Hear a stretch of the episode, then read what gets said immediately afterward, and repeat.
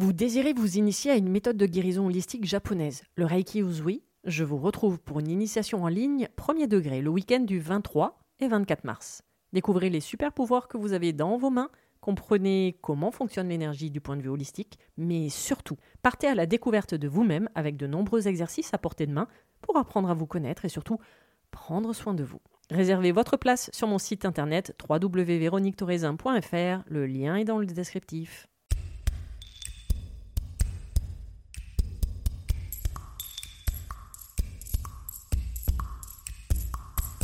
Bienvenue sur le podcast Mise en lumière holistique. Ce podcast a pour but de rendre accessible et surtout compréhensible le développement personnel, l'univers de l'énergétique et la spiritualité. Mise en lumière holistique est là pour vous apporter des clés de compréhension dans votre cheminement intérieur spirituel. Des clés pour avancer, comprendre et œuvrer sur vous-même. Je suis Véronique Thorezin, coach, mentor et thérapeute holistique antique. Et c'est la maladie, une sclérose en plaques, maladie neurologique dont je suis atteinte depuis plus de 15 ans, qui m'a permis de découvrir et plonger dans le monde énergétique il y a plus de 10 ans maintenant. De par mes propres expériences, mes connaissances acquises, mes compréhensions qui sont devenues aujourd'hui mon expertise, je vous accompagne avec ce podcast pour un moment de partage, afin de vous permettre de transformer votre monde intérieur et votre vie pour retrouver votre pouvoir intérieur et votre souveraineté. Chaque semaine, seul ou avec des intervenants, j'aborderai de nombreux aspects de l'univers énergétique, tels le lâcher-prise, la confiance en soi, les différents plans de conscience, la médecine traditionnelle chinoise, ainsi que bien d'autres pratiques de la spiritualité. Et surtout, une notion chère à mon cœur, l'ancrage, la clé de votre être. Je vous souhaite la bienvenue pour ce moment d'écoute. Vous êtes un corps, une âme et un esprit.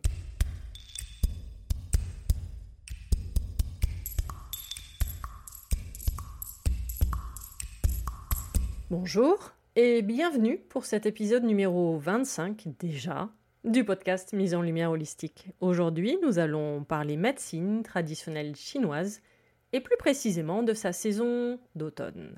Car oui, nous avons déjà quitté la saison d'été depuis le 18 juillet.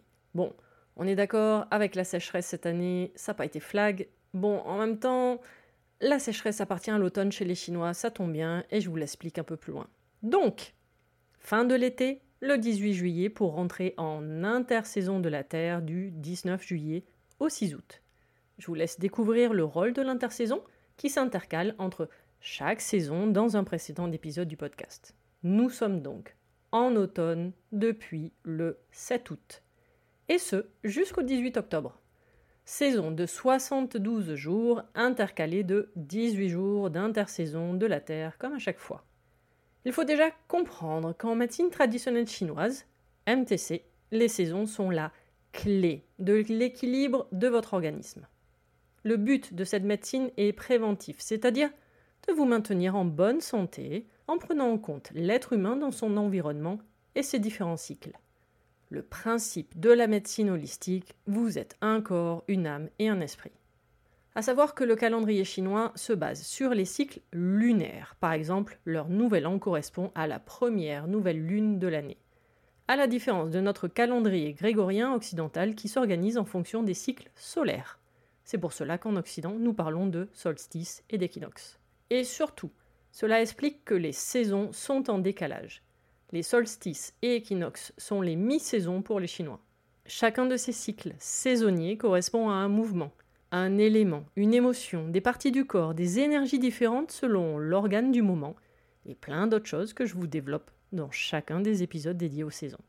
L'énergie de chaque saison, de chaque cycle est importante, car elle peut déséquilibrer et perturber l'être humain, entraînant des pathologies, des maux, des blocages, des maladies, et même des modifications sur les différents plans énergétiques, mental et émotionnel. Il faut ainsi s'adapter, se préparer selon l'élément, l'émotion et les organes entrailles pour chacune des saisons. Après l'été et sa saison d'extériorisation, l'automne nous demande de revenir en nous tout doucement par une phase de transition, d'intériorisation et de recueillement.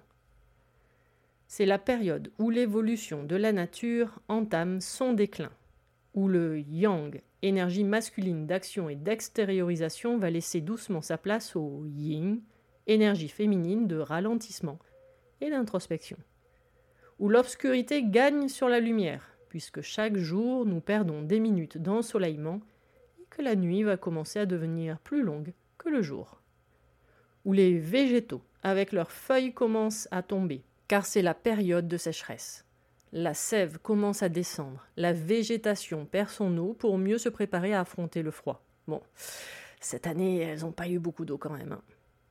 L'automne, dans sa direction vers l'ouest, fait référence également au déclin de l'être humain, à la vieillesse, en commençant par faire le bilan sur soi-même, amenant à une introspection. Cette période nous demande de nous poser et d'observer. Observer tout ce qui s'est accompli durant l'année, tout ce que nous avons entrepris, mis en action. C'est la période des bilans, de faire le point sur les réussites et les échecs, ce dont on est content et même fier, ce que l'on peut ressentir comme un revers ou un échec. C'est la période où nous nous fermons sur nous-mêmes, comme si nous étions en fin de vie, en fin de cycle. L'automne est la période où nous nous laissons mourir, symboliquement parlant évidemment, nous permettant l'ouverture d'une nouvelle porte, d'une nouvelle existence, d'un nouveau cycle. Donc chaque saison est associée à des symboles, des émotions, des couleurs, des organes et plein d'autres choses. Donc l'automne est associé au déclin, comme je vous ai expliqué précédemment. Sa couleur est le blanc, faisant référence à son élément, qui est le métal. Ses organes sont le poumon et le gros intestin, que je développerai beaucoup plus en détail un peu plus loin dans cet épisode. Son sens, c'est l'odorat, car son orifice, c'est le nez, et c'est par là que rentre l'ennemi, c'est-à-dire les virus et les maladies de l'hiver. C'est d'ailleurs l'élément métal qui permet de distinguer plus précisément les odeurs. Style faire la différence entre pourri, putride, brûlé, rance, boucané et parfumé. Ouais, c'est plus sympa. Et donc l'odeur liée au poumon, c'est le pourri. Ces tissus sont la peau qui permet de protéger toujours par rapport à ces virus. C'est pour cela que son excrétion est la toux ou le crachat, une méthode comme une autre pour repousser l'ennemi. Son goût est le piquant ou épicé que vous trouverez dans le piment, le curry, mais également la cannelle, la muscade ou la menthe. Ainsi, une alimentation légèrement épicée tonifie et stimule l'énergie de votre poumon. Évidemment, il ne faut pas en abuser pour éviter de léser son énergie, et trop d'épices peut même attaquer l'énergie du foie et sa colère. La condition climatique, ben, c'est la sécheresse, celle que l'on trouve normalement dans les déserts, celle que l'on a bien ressenti en France cette année pour certains d'entre nous. Or, le poumon a besoin d'un peu d'humidité, de vapeur, pour ne pas être lésé et pouvoir fonctionner correctement, ce que je vous explique tout à l'heure. Le son du poumon sont les pleurs, qui se reconnaît dans une voix pleurnicharde ou dans des sanglots. Une voix faible, sans force et sans vitalité, est signe d'un poumon faible. Travailler sa voix ou le chant renforce et fortifie le poumon. L'animal de l'automne, c'est le tigre, le tigre blanc, faisant référence à la couleur du métal de la saison. Il symbolise l'énergie, car le poumon est le maître de l'énergie. Le chiffre du métal, c'est le 9, et tous ses multiples, qui peuvent vous servir dans des exercices de méditation ou de Qigong par exemple. L'automne est la saison de la tristesse, émotion du poumon, puisque chaque organe et chaque saison sont liés à une émotion. Moment où les pensées de notre fin de cycle, de notre introspection, quittent la Terre pour retourner au ciel, permettant ainsi une ouverture bien plus spirituelle. Je le développerai un peu plus loin. Pour l'instant, intéressons-nous de plus près aux fonctions des organes entrailles de la saison d'automne, c'est-à-dire le poumon et le gros intestin. J'avais un peu expliqué dans les précédents épisodes dédiés à la médecine traditionnelle chinoise que notre corps correspond à un État ou un empire qui possède son propre gouvernement intérieur, purement fonctionnel. D'où un vocabulaire assez particulier, comme par exemple un organe gouverne telle ou telle fonction. Le cœur est l'empereur. La rate, c'est le centre de l'empire, le foie son général, et le poumon est considéré comme un ministre d'État le Premier ministre, avec une fonction plutôt administrative. N'oubliez jamais, en développement personnel, il est dit que notre monde extérieur correspond à notre monde intérieur. Voici un bel exemple, car nous avons déjà en nous notre propre gouvernement, le seul réel en fait. Mais là, c'est un autre débat quantique. Voici donc quelques différentes fonctions de votre Premier ministre. Le poumon gouverne le chi, c'est-à-dire l'énergie, et la respiration, logique sur l'idée. Il s'ouvre au nez, c'est pour cela qu'il est responsable de l'air inhalé, servant d'intermédiaire entre l'organisme, l'intérieur, et son environnement extérieur. Lors de la respiration, le poumon inhale le chi pur, l'énergie pure, et exhale le chi impur. Ainsi, le chi pur se combinera avec le chi des aliments produits par la rate, organe lié à la terre, donc à l'intersaison. L'énergie créée du poumon s'appelle le Wei Chi, W-E-I. C'est donc le poumon qui gère les énergies montantes. L'énergie pure remontante, grâce aux aliments, va être purifiée et surtout diffusée sous forme d'énergie ancestrale que l'on nomme le Zong Chi, Zong Z-O-N-G. Son nom précis pour devenir le moteur de la respiration pour les poumons et de la circulation du sang pour le cœur. Avec un chi fort du poumon, la respiration sera normale et un odorat suffisant. Si le système de protection du poumon est attaqué, le nez va se mettre à couler, accompagné d'éternuements, afin d'extérioriser et d'empêcher les attaques externes. Un chi du poumon faible va entraîner de la fatigue, un léger essoufflement et une voix sans force. Le poumon gouverne également la voie des os. Et donc, gouverne la peau par effet qui se coule, je vous explique. Le poumon travaille main dans la main avec le rein.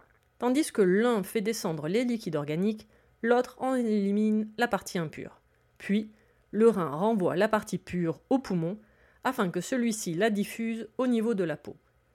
Ces liquides vont devenir de la brume afin d'être diffusés sous la peau, l'espace entre la peau et les muscles plus précisément. C'est la fonction du poumon. C'est lui qui gère l'ouverture et la fermeture des pores. Si cette gestion est altérée, cela crée des œdèmes. C'est également cette fonction qui donne un bel éclat à votre peau. Si la peau manque de nutriments, donc de liquide organique, elle deviendra sèche et rugueuse. De plus, la personne aura une très bonne résistance aux attaques pathogènes, maladies et virus. Elle va développer ce que l'on appelle en médecine traditionnelle chinoise un chi protecteur, grâce à cette énergie équilibrée du poumon. Donc le poumon gère la diffusion des liquides à travers la peau, mais également c'est lui qui propulse les liquides vers le rein et vers la vessie pour les urines. Le chi du poumon, le ministre, soutient également le cœur l'empereur, à maîtriser le sang. Car le poumon contrôle les vaisseaux sanguins. Il régule l'énergie circulant dans les méridiens d'acupuncture et encore la diffusion et la descente du qi et des liquides organiques. En médecine traditionnelle chinoise, les organes sont associés à des entrailles. Ils fonctionnent par paire. Le poumon est donc associé au gros intestin, dont sa principale fonction est la transformation, l'équivalent du composteur interne. Il fait circuler la nourriture digérée. Il transforme celle-ci en sel afin de les excréter. Si le chi du poumon est insuffisant, la fonction du gros intestin de défection sera contrariée et provoquera des constipations. Et inversement, si les aliments stagnent dans le gros intestin, la fonction de descente du chi du poumon peut être altérée et provoquer des essoufflements. Sur le plan mental et émotionnel, le gros intestin joue un rôle important sur le lâcher-prise et votre capacité à ne pas s'attarder sur le passé ou le futur. Hum, instant présent, ancrage. Ok, bon, je vous en parle un peu plus après avec le descriptif de l'âme du poumon PO, PO, car on est en plein sur la symbolique de l'ancrage. L'énergie du poumon déséquilibrée provoque un nez sec ou bouché, des rhinites, de perte de l'odorat et un écoulement nasal. La tonalité de la voix également va dépendre de son énergie. Voix faible, enrouée, aphonie. Travailler votre voix, apprendre à la placer, permet de renforcer l'énergie de votre poumon. Des cheveux cassants et secs. Ce sont les liquides organiques, donc la fameuse brume du poumon, qui hydrate les cheveux en les rendant brillants. Le poumon se manifestant sous la peau, nous pouvons donc trouver des troubles tels l'eczéma ou le psoriasis on observe une accumulation de glaire et même de mucosité. en lien avec le gros intestin des diarrhées, de la constipation ou le côlon irritable, sont des déséquilibres. On peut également observer des déséquilibres au niveau émotionnel, comme ne pas savoir gérer son espace, ne pas savoir dire non ou se positionner en tant que victime. Un manque de lâcher prise, de la rigidité, de la méfiance même, sont des signes. Être épidermique au monde extérieur est un signe, avec une belle symbolique d'ailleurs. Par contre, si des blessures liées à des deuils ne sont pas résolues, c'est le moment, car sinon, vous allez épuiser l'énergie du poumon et déclencher sinusite, bronchite, angine, pneumonie et j'en passe. Chaque saison est associée à un organe qui lui-même est associé à une émotion. Et l'émotion du poumon est la tristesse principalement. Associée au chagrin et à de l'inquiétude. Pas celle de l'intersaison, hein, liée à la rumination. La tristesse de l'automne n'est pas celle du désespoir, mais c'est celle du désenchantement, une sorte de pessimisme ambiant. L'inquiétude noue le chi vital du poumon, tandis que le chagrin et la tristesse l'épuisent. Ainsi, l'inquiétude peut provoquer de légers essoufflements, des douleurs ou des tensions dans les épaules ou la poitrine. La stagnation du chi dans cette zone peut même être à l'origine de kystes mammaires chez la femme. La tristesse ou le chagrin peuvent provoquer un teint blanc et une voix faible, voire pleurnicharde. Un excès de tristesse nuit aux poumons et inversement. Lorsque le chi du poumon est faible, la tristesse s'installe. La saison du métal nous insiste au repli sur nous-mêmes, tout en restant philosophe sur la vie qui nous entoure. Lorsque l'énergie du poumon est équilibrée, nous avons le sens de l'objectivité et de la sérénité, de l'équité, avec une attitude réservée tout en gardant une ouverture d'esprit sur le monde. Chaque organe en médecine traditionnelle chinoise possède également une âme. Celle du poumon s'appelle Po, PO, l'âme corporelle du poumon. C'est-à-dire que Po est la partie la plus physique, la plus matérielle de l'âme. L'âme corporelle Po, de nature yin, se forme dès la conception du fœtus, tandis que l'âme éthérée, Hun, H-U-N, du foie, ne prend place dans le corps que trois jours après la naissance. Les premiers mois d'un nourrisson sont focalisés uniquement sur l'âme corporelle peau, la sienne et celle de sa mère. C'est pour cela que le contact de la peau est très important dans cette phase-là pour un nourrisson. Peau, l'âme du poumon, assure ainsi votre survie et votre autonomie en tant que personne incarnée. C'est cette âme qui vous permet de respirer, de vous alimenter.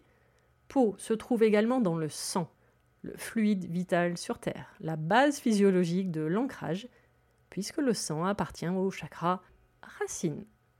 C'est peut-être pour cela que dans certaines religions, l'animal est vidé de son sang avant d'être consommé, c'est-à-dire vidé de son âme incarnée.